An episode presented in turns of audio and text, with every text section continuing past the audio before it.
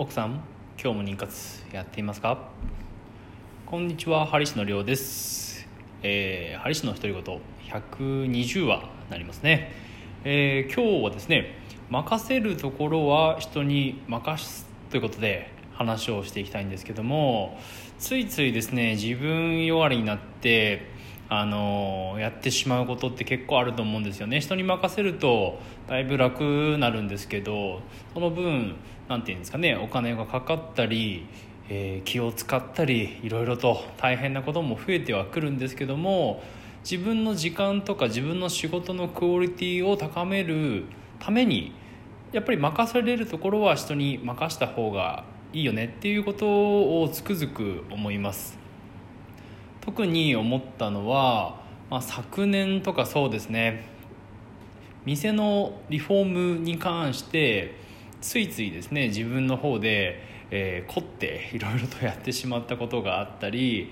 えー書類関係をですねこう、まあ、自分でできるかなと思っていたものもなんだかんだあのやってるとちょっと分かんないことがあったり不備があるといけない書類だったりしたので最終的には司法書士さんに頼んでやってみたらまあ早いですよね。もう早いというかもう何もこちらは、えー調べなくてもあとは勝手にやってくれますので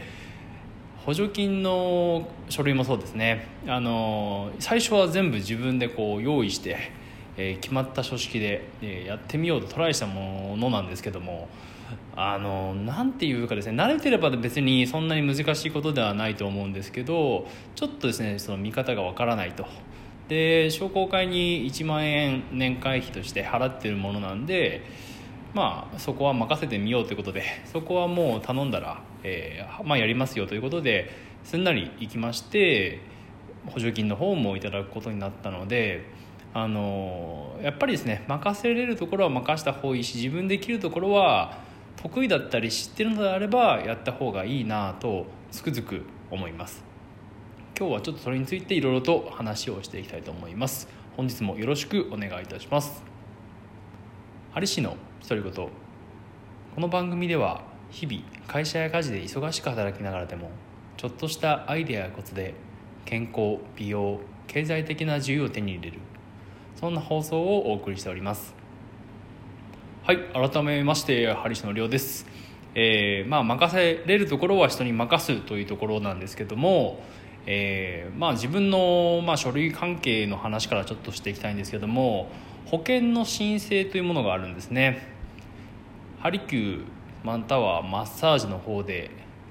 あの保険の申請をですねこうすることがありましていわゆる、えー受け手の方はですね保険3割負担とか1割負担で安くマッサージハリキューを受けれるわけですね。接骨院とかもそうだと思いますけども柔道整復師さんの使っている接骨院とか、えーまあ、骨継ぎとかそういった類のものですね。であれば保険請求ができるので1回500円とか1000円とかすごく安い、えー値段でサービスを受けることができます。ハリキューも同じですね。ハリキューに関しては1回ドクター医者の同意書っていうものが必要なんですけどもそれがあれば比較的、えー簡単に安く、えー施術が受けられるということであのとてもまあ医療保険を使ってねやっていくっていう上ではあの、まあ、だいぶ安く料金も抑えれて使えるというサービスなんですけどもやはりですね出どころの国民健康保険とか後期高齢とか、えーあとは組合もそうですねとか、えー協会憲法とか言われるところには決まった書式で出さないといけないんですね。でその、まあ、出し手の方なんですけどもやっぱりこう書類の数が結構こう決まっていてかつ正確にやらないとですね不備があると、え返礼ということで戻ってきてで入金の方が遅れると。そうなってくるとなかなか厳しいじゃないですか、まあ、あの働く方としてはですね。なのでやはりこうしっかりですねその時はその時間を使って書類の方を用意するわけですけどもやっぱりねこれがちょっと僕苦手でしてあのまあ何ヶ月かに1回とか、えー結構ですねこう返礼とかかかってくるんですね。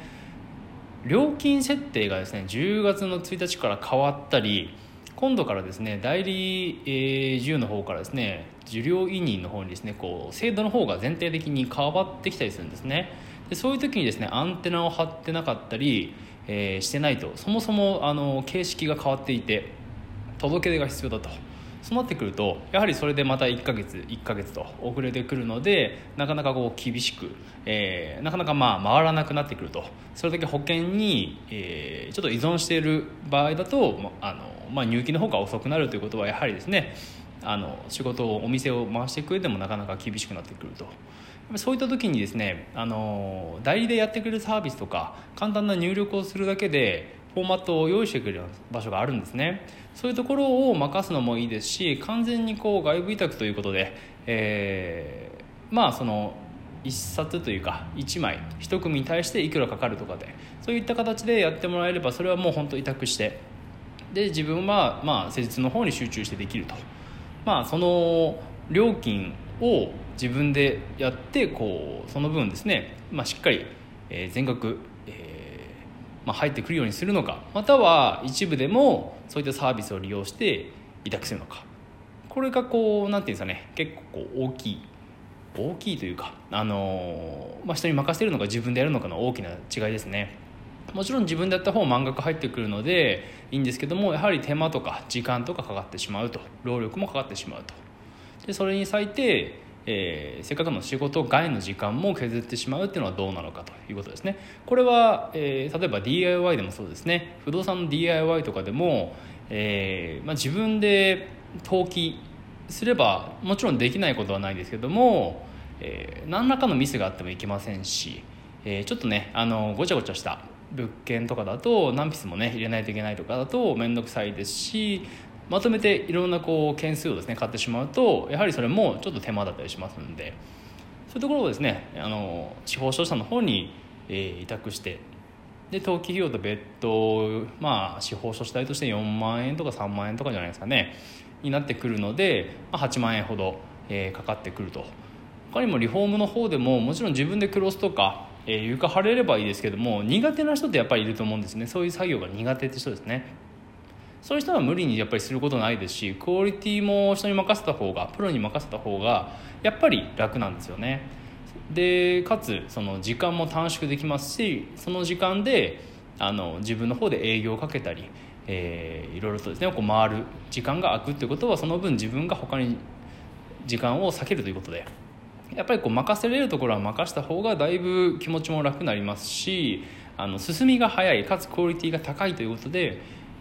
お金に余裕がある人とか、まあ、そこら辺は任せた方がいいとこうはっきりですねこう線引きしておくことは大事かなと思います。もちろんやってみるっていうことも大事なんですけどもなんだかんだ言ってやっぱり最終的には人に任せた方が本当に確実でかつあの早くクオリティもよくできるっていうことはやっぱりそれをなりわいとしてなりわいとしてしている人がいるっていうことはそういうことなんで任されるところはやっぱり任した方がいいのかなとで自分の得意分野とか自分がしないといけない仕事でしっかりですねその自分の質ですね自分の仕事のクオリティを高めていくことがやっぱりトータル的に見れば一番、えー、手間暇とか労力とか考えた時に一番いいのかなと思います。とか言いながらもですね、えー、僕は今からですね、えー、保険の申請のためにこう書類をですね事務所を使って、えー、やってるわけなんですけどもあのそれまではですね施術スペースでやってたんですね1階の。で2階の方を貸し出ししようかなと思ったんですけどもあの事務所の貸し出しっていうのでなんかねこう、まあ、場所立地もそうだしそもそもその市の人あの住んでる地域の人がそういうレンタルスペースをどれだけ使うかっていうのもねなかなかあれだったりえー、事務所として探してる人がそんなにいないっていうのでちょっと、えー、事務所自体がこう明かしとくのも、まあ、もったいないなということであの一部ですね一部というかまあぼちぼち自分も使いながら、えー、やっていこうということで今事務所2階の方ですね貸し出しもしつつ、えー、自分で使っているというような感じなんですけどもやっぱり事務所があるとすごく便利ですね。まずその集中できるってことがまず第一ですね。かつ意外とねこの事務所っていうのがかなり事務所感があって あのとてもですねこうなんていうかあの事務作業に持ってこいっていうような、えー、すごくいい空間ですね。広さで言えばそうですね20畳ぐらいありますかね。結構広いんですよ。そこで1人でいて。で業務用のエアコンもあるんですごくあったかいですし、あの後ろの書斎というか本棚みたいな場所もですねすごくリッチなところリッチというか、まあ、ぼちぼちしっかりしているということで、あのまあ、本並べることもできますしで、まあ、そんな感じでですね事務所として使ってる感じですね、まあ、後々本当にこっちの方が事務所となるような感じはしますけどもやっぱりこう、まあ、こうなんていうんですかね、まあ、不動産買ってよかったなって思いますね。というのもレンタルっていうか賃貸で借りる場合だとその施術スペースだったら施術スペースでそこしかないんですけど戸建てでまるっと2階建て買ってるので2階も好きに使えるんですよね。で今ちょうど引っ越しの準備のものとか。でこれからはちょっと宿借りじゃないですけど住みながら DIY の方もやってって。であのそこに住みながらまあ客付けができたらそこをまあ開けてクリーニング出してでそこにまあ入居者が着いたらまた一旦こっちの事務所店舗の方に戻ってで、えー、また新しい家をですね、えー、買っては直してっていうのをちょっと繰り返していく、ま、とりあえずここは拠点になるかなと思うんですけどそういった形で何ていうかこう荷物の置き場にもなりますしすごく応用が効くっていうので、うん、本当にここ国道沿いですし道もいいですし、うん、いいところ買ったなっていう感じでしみじみ思いますね。ちょっと話がそれましたけどもやっぱりですねこう人の得意としているもの得意としている人に任せた方が絶対あのクオリティ時間手間暇考えた時にすごくいいのでそれをやっぱりおすすめしますがどうしてもですねこう、まあ、自分でやりたいとか、えー、お金がかかるのはちょっともったいないなと思ってる人だったらやってみるっていうことも勉強にもなりますしやっぱりそれはそれでまあ大事なことなんじゃないかなと思いますので、えー、時と場合によってですねあの何を優先するかこれに尽きると思います。まずその優先することをですね第一に考えてでどの、まあ、手段を取っていくかっていうのは本当人それぞれですし、まあ、時と場合にもよるので、えー、まずはこう人に任せるってことも自分でこうついつい背負い込みがちな人とかはやってみるのがいいんじゃないのかなと思います、えー、今回はこの辺で終わろうと思います。それではグッバイチャオ。